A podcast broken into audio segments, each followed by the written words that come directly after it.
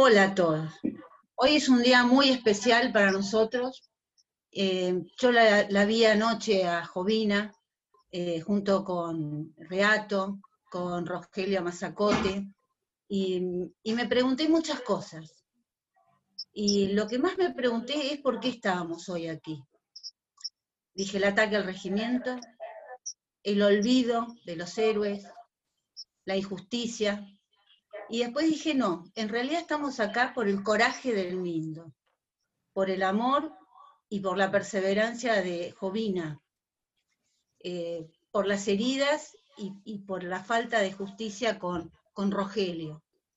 Me tomo el atrevimiento de llamarlos eh, así eh, íntimamente, porque yo los siento cerca, siento que me conmueven, quizás porque soy formoseña. Mis abuelos hicieron allá patria, por el 1920. Unos eran maestros, otros fueron comerciantes, pero las raíces tiran, a pesar de que nosotros no fuimos. Sus hijos se radicaron en Buenos Aires, sus nietos también. Sin embargo, los años quisieron que mi hermano regresara y le tocara vivir esa experiencia, la experiencia del ataque al regimiento. En Voces Ciudadanas, que es este espacio que yo tengo, pensamos que era importante hacer una retrospectiva de los tiempos en los que pasaron estos acontecimientos. Por eso va en esto mi profundo agradecimiento al general Lawel, a Jovina y al teniente coronel Oliver, que es mi hermano, al general porque él nos va a poner en situación, nos va a contar cómo llegamos a este momento de violencia, en estos que perdimos hermanos, hijos, padres, y, que hoy después de 45 años todavía es una herida abierta. A Jovina le vamos a pedir que nos cuente quién era Arminio. Y al teniente coronel Oliver, mi hermano, integrante del regimiento de Monte 29 como Hermindo, cómo protagonizó esos hechos. Así que yo los voy a dejar en manos primero del general Auel, que le voy a pedir que nos ponga en situación. Y este, así que le doy la palabra, por favor. Gracias, Nelly. Yo le agradezco a todos ustedes que me hayan invitado para participar en este homenaje a nuestros héroes recientes. Yo recuerdo que no hace mucho tiempo nos visitaba un filósofo español. Decía que nosotros éramos nosotros mismos y nuestras circunstancias. Bueno, en los últimos tiempos, en las últimas décadas, y yo cargo casi nueve, la velocidad del ritmo de cambios en las circunstancias es muy alta.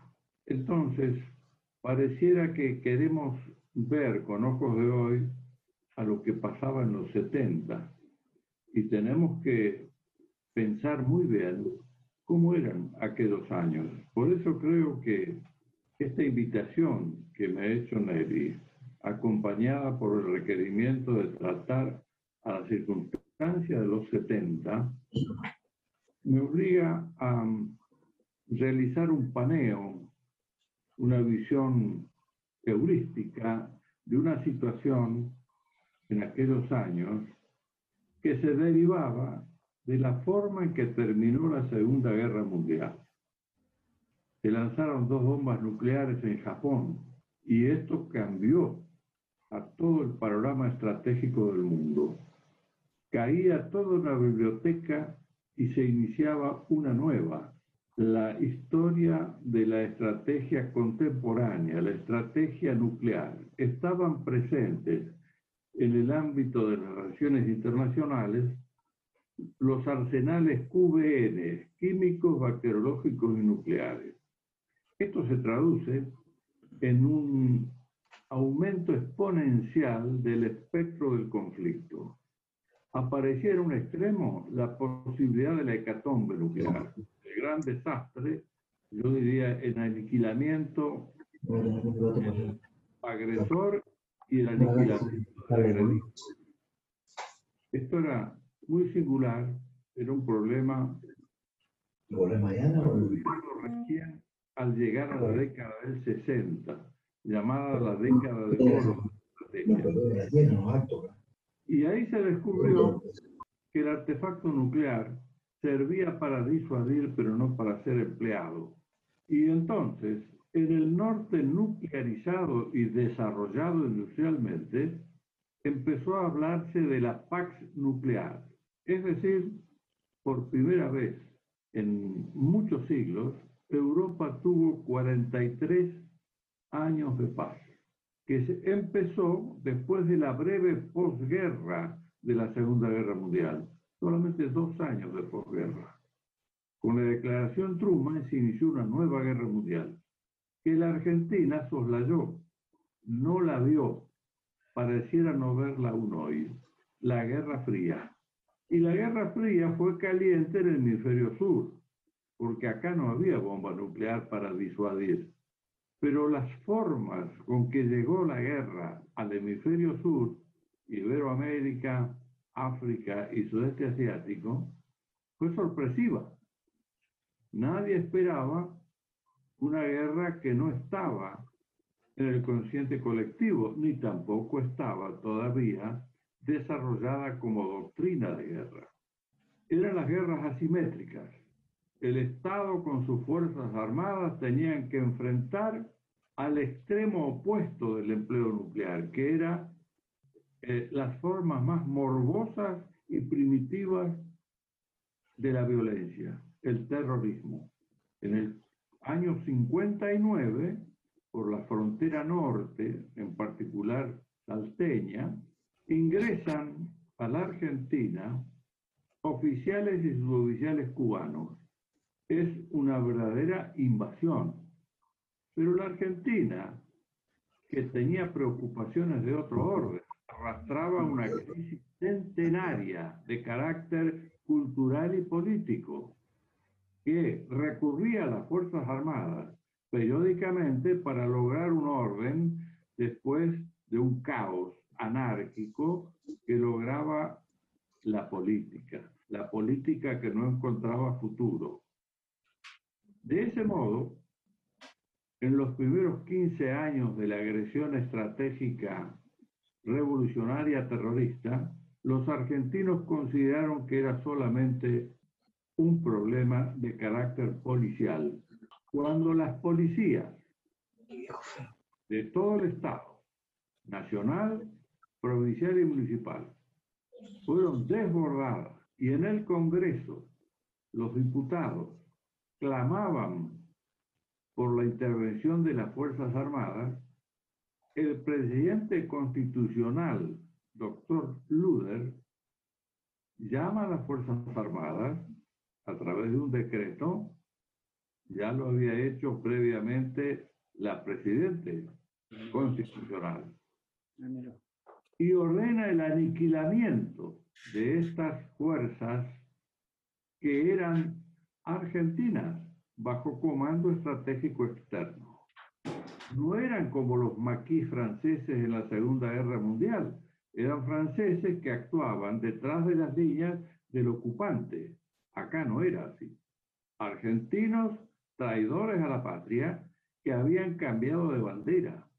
Se colocaron bajo un paño de un partido, una bandera roja, y atacaron a las instituciones y a la población argentina. Esto sacudió a la Argentina y los diputados que representaban a ese pueblo, el diputado Esteco dijo que había que aplastarlos en sus cuevas. El diputado Perete dijo que ya era insoportable el desborde de sangre de los argentinos. Hacía muchos años que la Argentina no enfrentaba a una guerra. Los civiles, políticos, no tienen capacidad para el análisis estratégico porque son universitarios y la universidad nuestra no es universidad, les niega ciertos conocimientos polemológicos y estratégicos. Lo cierto es que ordenaron la apertura de una guerra a fines del siglo XX como si estuviesen en el siglo XIV y emplearon una palabra llave, el aniquilamiento, propio de la estrategia de Clausewitz, cuando el enemigo empleaba otro tipo de estrategia, la estrategia de Sun Tzu, la aproximación indirecta. Eran jugar al truco con un naipe americano. No lo entendieron.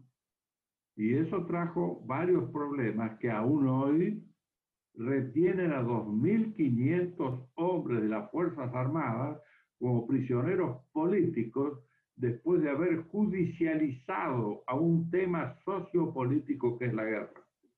La guerra no es judiciable, es un hecho sociopolítico que si debe ser sancionado, debe ser sancionada por la política, no por la justicia.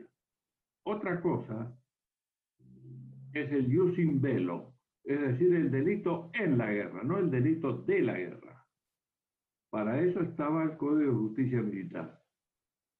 Pero el propósito de esta gente, cuando se acercó al poder, luego del entrismo de los revolucionarios en los grandes partidos tradicionales, lograron que las 22.500 denuncias que fueron a los tribunales militares y les dieron seis meses para resolver el problema, pasaran a la justicia penal ordinaria. Nos borraron el Código de Justicia Militar que protege al hombre que mata en la guerra y nos trataron como viles criminales, tal como está expresado en el Código Penal Ordinario.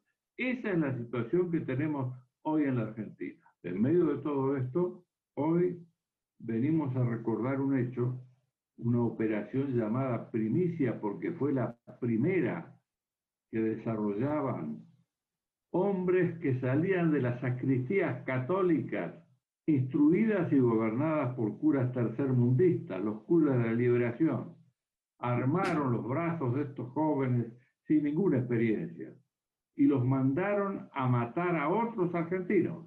El caso de Formosa es probablemente el más terrible, el más sangriento, el que mostró la mayor cobardía y el mayor miedo de los agresores porque mataron a hombres del servicio militar obligatorio que dormían su siesta formoseña, del clima formoseño en esa época del año.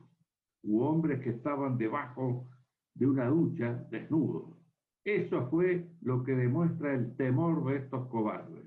Y ese grupo encontró entre los soldados a uno más cobarde que otros un infiltrado en el ejército, un soldado que pertenecía a estas organizaciones y le abrió la puerta a estos hombres que en otra época hubiesen sido designados como perdularios, como perduelis. Ese es el hecho que encuadra una situación internacional sumamente difícil. Hoy ese tipo de guerras, las guerras que enfrentaba el Estado argentino en crisis, con fuerzas armadas que venían altamente politizadas por su intervención permanente en golpes de Estado cívico-militares, habida cuenta que los políticos y los partidos no encontraban futuro como no lo encuentran hoy. En esa situación sufrimos la agresión y se sale a combatir improvisadamente sin inteligencia estratégica y bajo comando de los órganos administrativos. El decreto debió ir al Estado Mayor Conjunto o al Estado Mayor General, que tenía responsabilidades administrativas. Hoy, todavía hoy, en los tribunales orales federales, preguntan cuál era el procedimiento a emplear. No había procedimiento porque todo lo que debió dar el poder político desde la ética jurídica para poder bajar a las reglas de empeñamiento no existió. Le pidieron resolver el problema mañana y ese mañana aún perdura hoy. Esto quizá es lo más significativo lo que yo voy a decir en la tarde de hoy. Lo que empezó en el 59 tuvo un hito en Formosa, histórico, aún está abierto. Por supuesto que las formas han cambiado. Estamos en la quinta campaña del proceso revolucionario terrorista.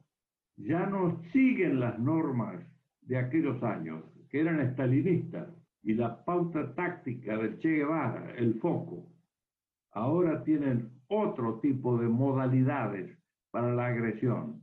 Hoy esa agresión corre desde el punto de vista técnico como guerras de séptima generación. En aquel tiempo estábamos en la primera generación. Han pasado siete generaciones de diversas tipologías de guerra. La Argentina le ha dado de espalda todo esto. La conducción política militar argentina sigue con la mentalidad de la Guerra Fría. Y estamos enfrentando la quinta campaña que empezó hace unos meses, cuando desde el Poder Ejecutivo se intenta destruir a un juez provincial de Santa Fe, y en donde la prensa nos vendió que era el ataque a la empresa Vicentín, se atacaba a un juez, al juez de la causa. Y hoy el ataque va directamente dirigida a la Corte Suprema de Justicia. Es la misma agresión que empezó en el 59. Un proceso revolucionario que busca el cambio de constitución, busca el partido único y busca el cambio de bandera. La Argentina tiene una clase media grande y ese es el problema que no pueden resolver. La calle hoy no la ocupa el Lampen, de la orilla traídas por colectivos a través de la dádiva. Hoy la clase media ha salido a la calle, vestidos con la bandera que tiene en su espalda el teniente coronel Oliver. Esa es la bandera que se ve hoy en las calles. Y ese es el temor que tiene el foro de San Pablo cuando ve que un hombre que pertenece a ese foro y es presidente de la República no puede terminar con el contralor de la justicia argentina, del Poder Judicial domina al legislativo, domina al ejecutivo, pero hay una porción sana todavía del poder judicial. Y ese es lo que debe entender la parte sana de la ciudadanía argentina para sostenernos hoy. De lo contrario, esos bravos héroes de Formosa habrían muerto en vano. Entendamos eso. No puede ser ese hombre que está detrás de Jovina, un hombre humilde, que demostró el coraje, el valor del negro Palucho, o de los soldados de Malvinas, o de Verdina. Ese hombre murió como héroe. Ahora, si no lo entendemos, nos vamos a quedar cruzados de brazos.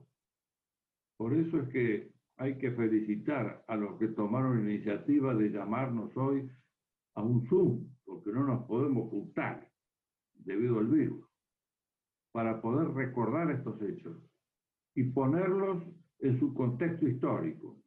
Si no entendemos lo que nos pasó, no salvamos nuestro futuro. Y creo que todos somos padres y abuelos. Entendamos esto. Los que conocen a fondo este problema son los hombres mayores. Llevemos este mensaje a la juventud.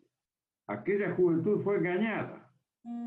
Nuestra juventud ha sufrido el efecto del relato aún en las escuelas, no solamente por los medios de comunicación. Y hoy el relato se ha tenido que transformar en un mito. Hay una gran diferencia entre el relato y el mito. El mito es de carácter milagroso, religioso, y va dirigido a una secta. ¿Por qué? Porque el resto del país no les cree nada. Se terminó la confiabilidad en esta gente. No hay más relatos, aunque los fabriquen de nuevo.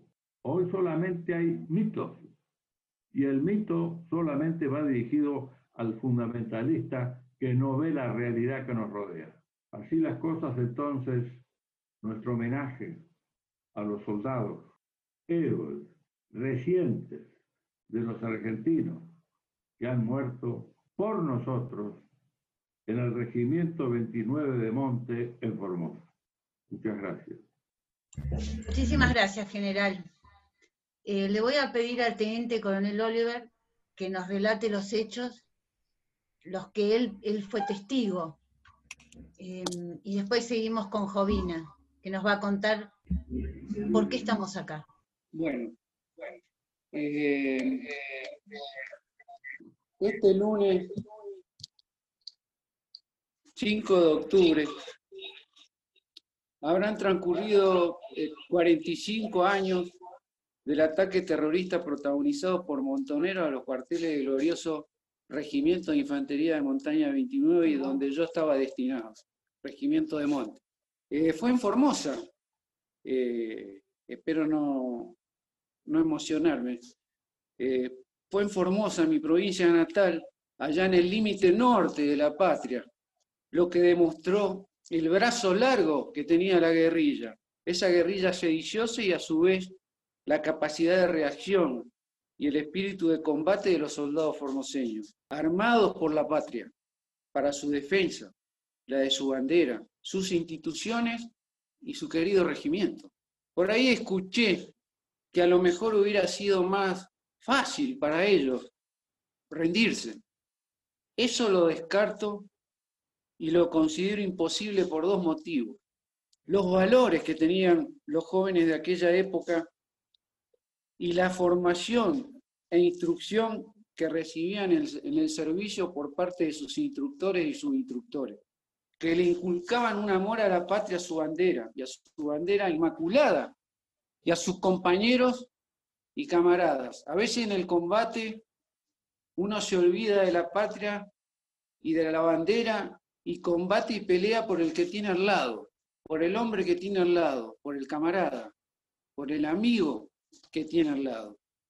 Haciendo un poquito, este, recordando un poquito lo que decía el general, mi general, siempre me pregunté el origen de los atacantes, porque ellos decían ser peronistas y fueron a lastimar con su accionar sedicioso, intentando tomar una unidad militar, causando muertes innecesarias a un gobierno constitucional que teóricamente era de su signo político. Entonces, con el tiempo, logré entender que el peronismo no es un partido político, es un esquema de poder que abarca de la extrema izquierda a la extrema derecha, lo que a mi humilde entender no es republicano. Fueron infiltrados por la izquierda a través del entrismo que sufrieron los partidos políticos, todos los partidos políticos, el radical también. Dicho esto, voy a expresar mi vivencia personal sobre lo sucedido siendo un joven superior de dos años. Y digo aquellos días porque el 5 de octubre fue el día que se desencadenó el final de esta historia. Todo comienza con la llegada de dos soldados a la unidad trasladados de la provincia de Santa Fe, con antecedentes sospechosos sobre sus actuaciones en un intento de copamiento de una fábrica militar en aquella provincia. Roberto Mayol y Lenarducci, esos eran los apellidos. Roberto Mayol, que en definitiva confirmó las sospechas con su traición, fue destinado a la compañía Montará, la compañía B Montará, mi compañía. Así que lo tuve cerca. Yo entré de servicio, eh, como oficial de servicio en el regimiento el día 3 de octubre. Me reemplazó el 4, el capitán Massino, y el 5, que fue el día del ataque, eh, tomó el servicio el subteniente Cas. Era domingo, los cuadros habían cobrado sus saberes, oficiales y suboficiales, la gran mayoría de los soldados estaba franco, y en la unidad se encontraban básicamente los servicios de semana y de seguridad, la Guardia de Prevención y el retén. Mayor que se encontraba Franco, aproximadamente a las 14 horas, ingresa al regimiento poniendo diversas excusas para justificar su presencia fuera de todo tiempo y espacio. Era para hacer un reconocimiento previo y ver la situación que se encontraba en los servicios de seguridad y que vivía la unidad. Va la compañía, estas son anécdotas, el encargado del depósito de intendencia le recuerda que debía pasar los inventarios del depósito a máquina y le contesta, mi cabo primero, no se preocupe, que lo voy a venir a inventariar. Le estaba diciendo que lo iba a venir a matar. Por supuesto que el cabo primero en ese momento no, no, se, no se percató del, del tema y cuando finalizó el combate me vino a ver y me dijo, mi subteniente me pasó esto y se va. Siendo aproximadamente a las 16, los sediciosos se aproximan por los fondos del cuartel con camionetas y Mayor reduce el centinela del puesto número 2, consumando su traición. E ingresan al cuartel y se un grupo va al casino de suboficiales, donde solamente habían dos cuadros que resisten, se arman y en principio repelen la agresión y suben al tanque de agua. Me acuerdo el apellido de uno, Sargento La Cuadra. Y comienzan a disparar. Allí asesinan a un soldadito que se estaba cosiendo la ropa en el, en el, en el alero de la entrada al casino de, de suboficiales sin darle ninguna oportunidad, pero ninguna oportunidad. Otro grupo va a la compañía A, donde se encontraba el jefe del retén, el subteniente Mazaferro, quien al escuchar los disparos sale pistola en mano, resiste un poquito, es sorprendido y cae heroicamente abatido. Otro grupo a la compañía comando, donde se encontraba el retén y donde le intiman rendición al gran Hermindo Luna, quien se niega y en un acto de inigualable sacrificio, valor y entrega ofrenda su vida por la patria, sus instituciones y por su bandera, a la cual había jurado fidelidad eterna, y por sus compañeros que estaban en la cuadra. Y les dice, aquí no se rinde nadie, mierdas. En plural, porque eso era lo que Hermindo consideraban, consideraba que eran los que venían a atacarlo. Esta acción de tremendo heroísmo permite la reacción del retén y los sediciosos son rechazados. Acá hay que resaltar la enorme grandeza, como dije, de Hermindo, y aparte el nivel de instrucción que nunca hay que olvidar que le dieron sus oficiales instructores y sus suboficiales subinstructores, inculcándole los valores que dije anteriormente. El otro grupo va a la guardia, donde ingresan y asesinan a soldados que estaban descansando, me acuerdo de coronel Salvatierra, y al sargento primero Sanabria, que era el suboficial que estaba de turno en la radioestación del regimiento. En ese grupo estaba el traidor, quien intenta apropiarse de una ametralladora MAC, logra salir, pero es abatido por el fuego de otra ametralladora MAC, otra ametralladora patriota, apostada en el, en mástil de la unidad. Recuerdo, esto va como una anécdota, ¿no es cierto que eh, los que entrábamos de servicio siempre teníamos problemas con esa ametralladora, que no funcionaba, que se trababa, que las bandas.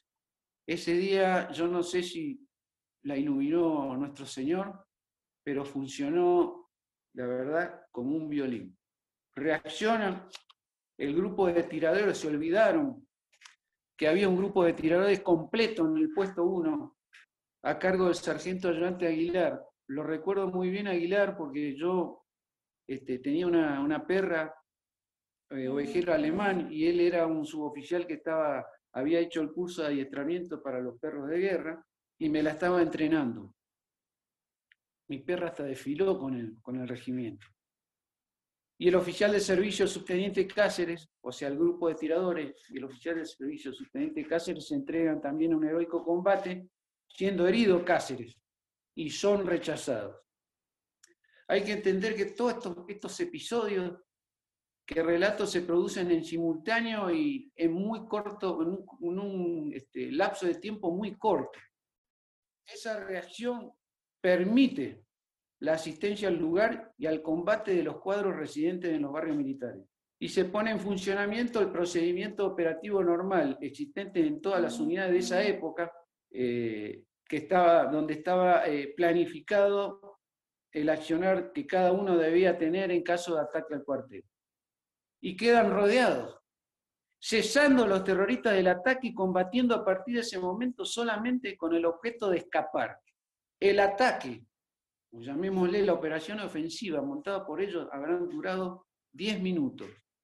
Después era la lucha y el combate por escapar de la unidad, por salir de la unidad. Fracasó, fracasaron en su intento de acompañamiento, dejando en la unidad 13 muertos, algunos dicen 19 porque hubo algunos que no fueron reconocidos, cuatro camionetas, gran cantidad de armamento y explosivos y equipos de comunicación. Finalmente, el segundo jefe de unidad, el teniente coronel, en esa época, el teniente coronel Plechot, ordena el alto el fuego, ya que habían sido rechazados definitivamente. Aparte, como resultado de esos combates, mueren heroicamente defendiendo su cuartel y a sus compañeros y camaradas, el subteniente Mazaferro, el sargento primero Sanabria, el gran Hermindo Luna, Arrieta, Ábalos, Coronel, Salvatierra, Sánchez, Sosa, Torales, Villalba, y en el aeropuerto la gente, la gente de la policía de la provincia, de la policía de la provincia de Formosa Alegre.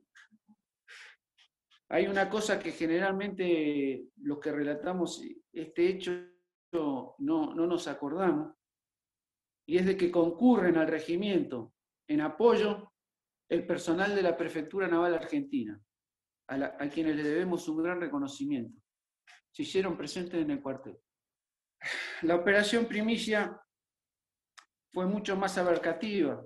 Incluyó un avión de aerolíneas argentina que venía tomado de Buenos Aires, un avión Cessna, y apoyo logístico y sanitario en otras provincias. No había otra forma de escape de la provincia si no era un avión. La ruta 11 para el sur está lleno de policía y gendarmería. Y para el norte está la frontera con Paraguay y en ese momento gobernaba Stroessner. No los iban a recibir muy bien. Y después está el monte. Si uno no conoce el monte, está listo. Lo que quiero dejar en claro es que no se llevaron ningún tipo de armamento de la unidad.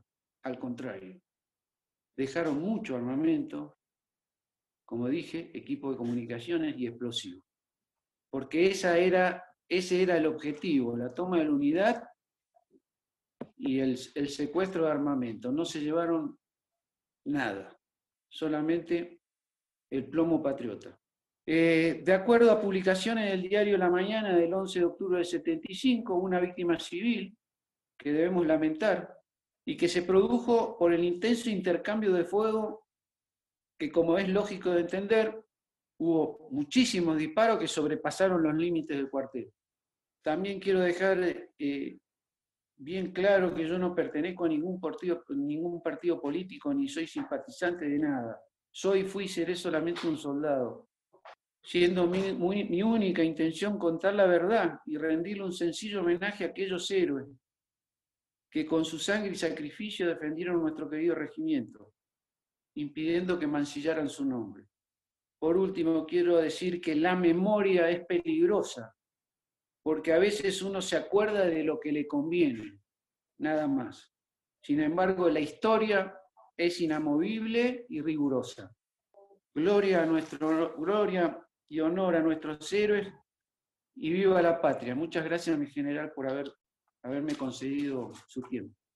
He aquí los hechos a nivel internacional, a nivel nacional, y lo más importante es lo que sucedió el 5 de octubre, que hoy nos trae y nos rememora todos estos tiempos. Le voy a pedir a Jovina que nos cuente quién fue Hermindo Luna, ¿Cómo llegó al, regimiento? Porque llegó con muchos valores.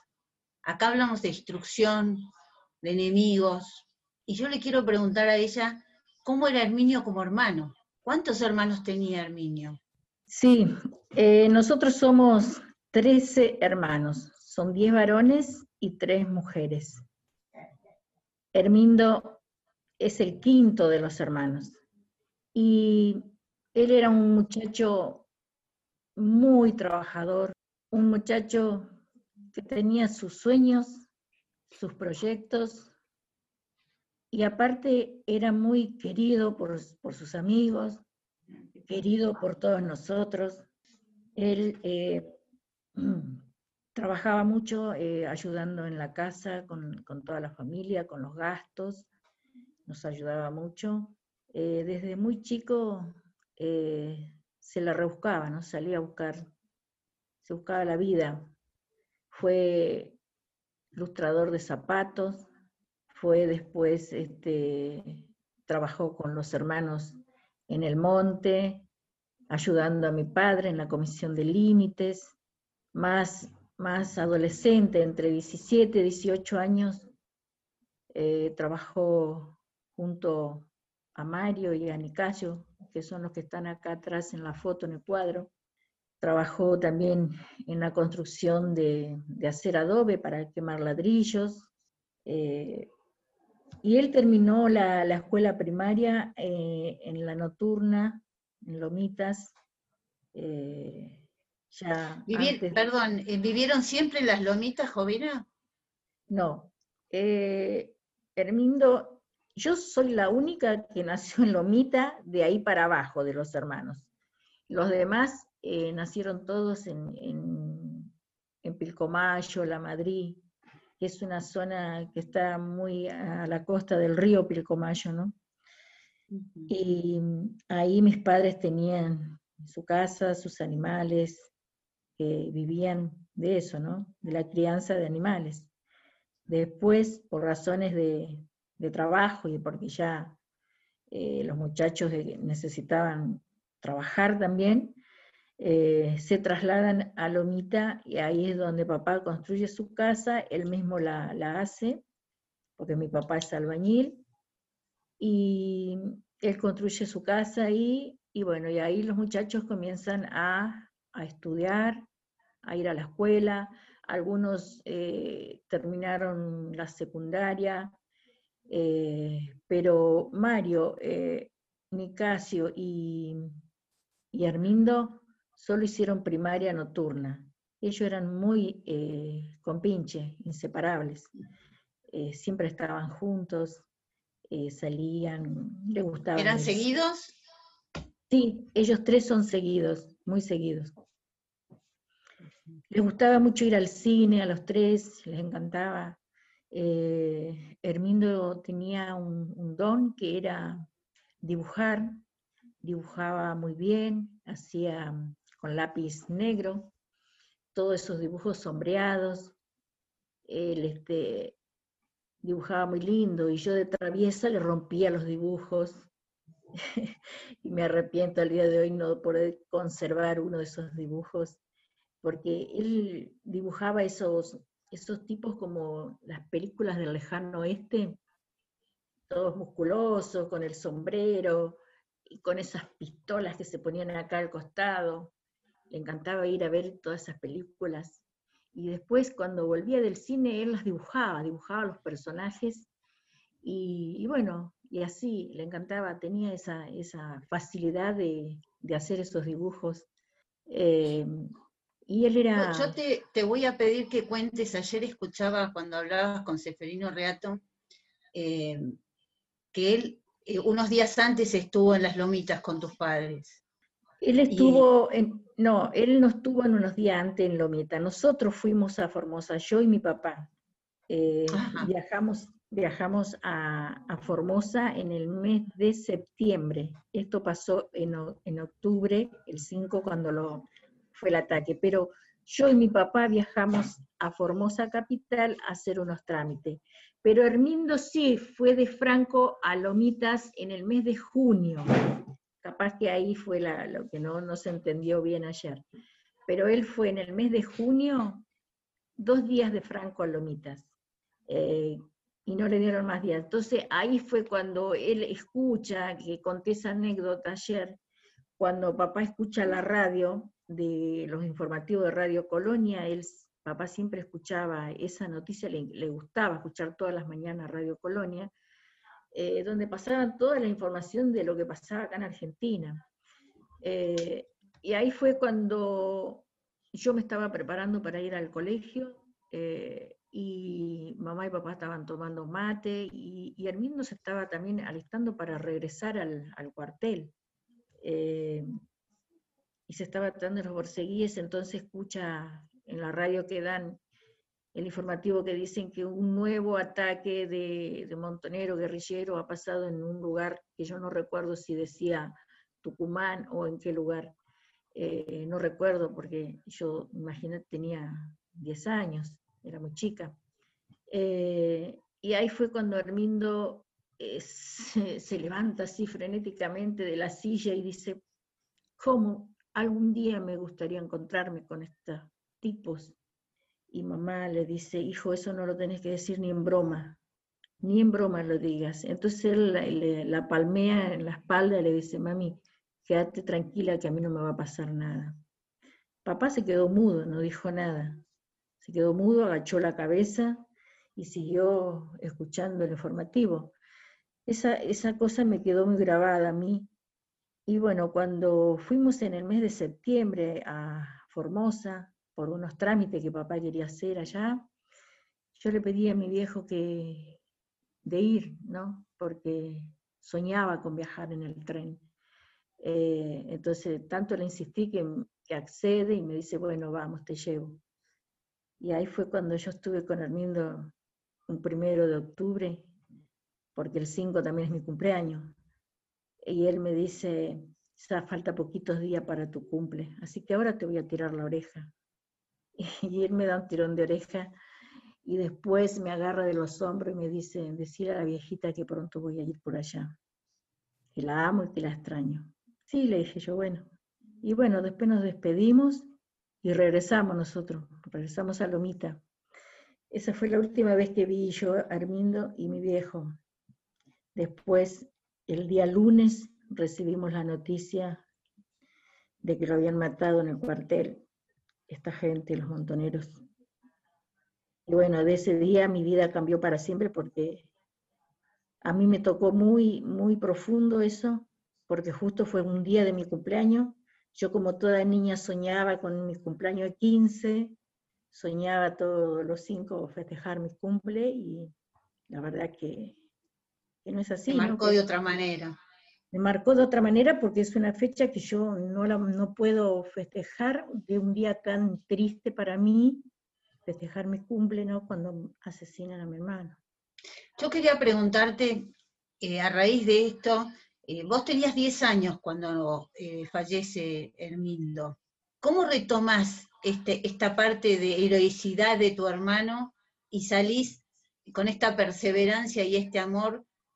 ¿Cuándo fue que, decidiste arrancar con esto? Porque hoy por hoy, Hermindo sos vos, sos su voz, te has transformado en su presente. Sí. Bueno, a mí me costó mucho tiempo, este, yo de ver a mis viejos que de la lucha de ellos de ir, de venir, de, hablar acá, de hablar allá, porque todos estos gobiernos después eh, democráticos, desde el 83 para adelante, siempre le dieron la espalda a mis viejos, porque mamá quería que el Estado los reconociera como, como un héroe, como el que dio la vida por nuestra patria, ¿no? Eh, y bueno, iban, venían, hacían viajes, volvían, y todo en la nada, todo quedaba en la nada. Pasaron los años, mi vieja se fue enfermando, mi padre muere primero en el 2003, mi mamá muere en el 2006, y ahí fue cuando yo le dije a ella que voy a retomar su lucha, que voy a seguir luchando por, por los derechos de Hermindo, voy a seguir luchando por la verdad, por justicia y por el reconocimiento que, a ella no se lo dieron eh, en vida, porque ella quería ver ese reconocimiento y no, lo consiguió, ¿no? Eh, y ahí fue cuando yo, no sé cómo, de la noche a la mañana, una mañana yo ya formé mi familia acá, eh, tengo mis hijos, mi esposo. Un día le dije a mi esposo, ¿Cómo puedo hacer? ¿Cómo puedo? Eh, era una cosa que me trabajaba en la cabeza que yo decía, ¿cómo puedo empezar con esto? Que es muy difícil. Desde ya que yo estoy en la provincia de Buenos Aires y mis hermanos todos viven en Formosa y otros en otras provincias por razones de trabajo. En Formosa mis hermanos no pueden hacer nada. Lamentablemente eh, ellos no pueden ni siquiera hablar porque son perseguidos, o porque, los, porque todos dependen de, del trabajo de ahí, de la provincia, ¿no? Eh, o los trasladan lejos o los dejan sin laburo, entonces, una cosa que yo no, no logro entender, ¿no? Eso es una cosa que a mí me, cuesta entender, eh, toda esa, esa persecución hacia, hacia alguien que, que, solo está buscando verdad, justicia, que, y que, que nos escuchen. Eh, y yo empecé, yo empecé aquí en Buenos Aires con, esta lucha, eh, y bueno, y ahí incluyo a todos, porque después encuentro gente, muy gente buena acá en Buenos Aires, eh, que por esas cosas de la vida, ¿no? Con el chat, con el Facebook, encuentro personas y me empiezo a conectar y de ahí este, arrancamos a trabajar ya hace ya varios años, estamos en esto, por el reconocimiento, por verdad y justicia, como, como lo digo siempre, por Hermindo y por todos sus compañeros. Eh, hay cosas que no se entienden, ¿por qué, por qué tanta injusticia, ¿no? ¿Por qué tanto olvido? Eh, esto pasa solo acá en la Argentina, en otro lado no pasa esto. Así que, que así estamos, ¿no? Seguimos luchando, seguimos trabajando, seguimos buscando el reconocimiento, como siempre lo digo yo, a mí la plata no me va a devolver la vida de mi hermano. Yo busco mucho más allá, voy por, la verdad histórica, para que él tenga el reconocimiento junto con todos sus compañeros, para que el día 5 de octubre sea eh, el 5 de octubre, Día de las Víctimas del Terrorismo a nivel nacional. El 5 de octubre es, es el Día del Soldado Formoseño, esta es una ley en Formosa, pero, pero esto que pasó ese 5 de octubre nos toca a todos, a todos los argentinos. Por eso me quedé, me quedé en, en esto que no les permiten expresarse en Formosa los 5 de octubre, yo estuve hace muchos años, bueno, el 2000 más o menos, y ahí había una fuerte movilización para el 5 de octubre. Hoy eso no sucede más. No, solo en, eh, adentro del ejército sí, todos los años el regimiento le rinde homenaje a sus soldados caídos, y, pero antes sí se hacía en una avenida, creo que no recuerdo el nombre de la avenida, donde se había construido un, como un mural, donde estaban los nombres, donde estaban los González nombres González Lelón. Exactamente, donde ahí todo el pueblo masivamente concurría todos los cinco, era un acto muy, muy este, majestuoso, muy, con, muy, con mucho sentimiento. Pero bueno, a partir de desde la llegada de, los K fue que por órdenes de acá, eh, de los K, fue que le ordenaron al gobernador de Formosa de que no se hiciera más ese acto ahí en la calle, con todo ese público. Entonces se trasladó adentro de la unidad del cuartel. Todos los años se siguen haciendo eh, el mismo homenaje, el mismo acto, pero dentro de la unidad. ¿Y, el eh, pueblo puede concurrir o es un acto cerrado? No, sí, el pueblo puede concurrir. Este año no por, el tema de la pandemia, este año va a ser muy, este, muy estricto, eh, solo va un familiar por cada caído, y bueno, y no sé con, con, los excombatientes cómo, cómo es el tema, que creo que también va a ir solo el excombatiente sin su familia. Bueno, no, no, no, tiene soluciones, eso lamentablemente este año eh, estamos todos con el tema de la cuarentena. Así es, sí. Bueno, yo lo que te iba a pedir era que me cuentes un poco qué actos quedan, que nos cuentes a los que estamos acá que, cuál va a ser el acto de eh, central del 5. Bueno, el, acto central aquí en Buenos Aires se va a hacer en la Plaza San Martín a las 17 horas Luego se va a hacer una misa en la iglesia castrense a las 19 horas. Y bueno, y después este, a las 20 horas se va, se va a pedir que se los aplauda bien fuerte, que se cuelguen las banderas eh, argentinas en los balcones, en el frente de las casas, y a las 20 horas que los aplaudamos bien fuerte, es lo que se está pidiendo en todo el país, que se los aplauda. Y sé también que en distintas provincias este, están también este, organizando eh, concentrarse en la plaza, cantar el himno, hacer un minuto de silencio, eh, y de esa manera poder este, recordarlos y honrarlos a todos ellos. Bueno, buenísimo. Eh, la verdad que ha sido un 5 de octubre más movido. Es como que la gente ha escuchado un poco más. Sí, sí, a, raíz de que el año pasado, yo pienso que fue por eso, por toda la movida que se hizo el año pasado, cuando se trasladó el acto acá a Patricios, con la llegada de, del señor expresidente Mauricio Macri, y bueno, y, todos los medios nacionales, no todos, algunos han tomado eh, esa noticia y fue que se desparramó por todo, porque antes esto no salía de adentro de Formosa, solo era dentro de la provincia de Formosa. Ahora ya es eh, a nivel nacional, la verdad que estoy muy orgullosa y muy contenta por, por todo, por todo esto que se está, se está gestando, ¿no? Así que que vamos a, seguir, vamos a seguir luchando, vamos a seguir este, pidiendo que el 5 de octubre sea el Día Nacional de las Víctimas del Terrorismo en Argentina. Así que, nada, muy orgullosa por todo. La verdad que has hecho un trabajo muy grande. Eh, eh, también es mi reconocimiento, porque no, no, no sé cómo has hecho tanto. La verdad has hecho un montón uno a veces cree que, es tan pequeño que no, puede llegar a ninguna parte. Y, yo veo tu lucha y todos los años, todos los años, esa perseverancia, por eso digo esa perseverancia y ese amor. Eh, claro.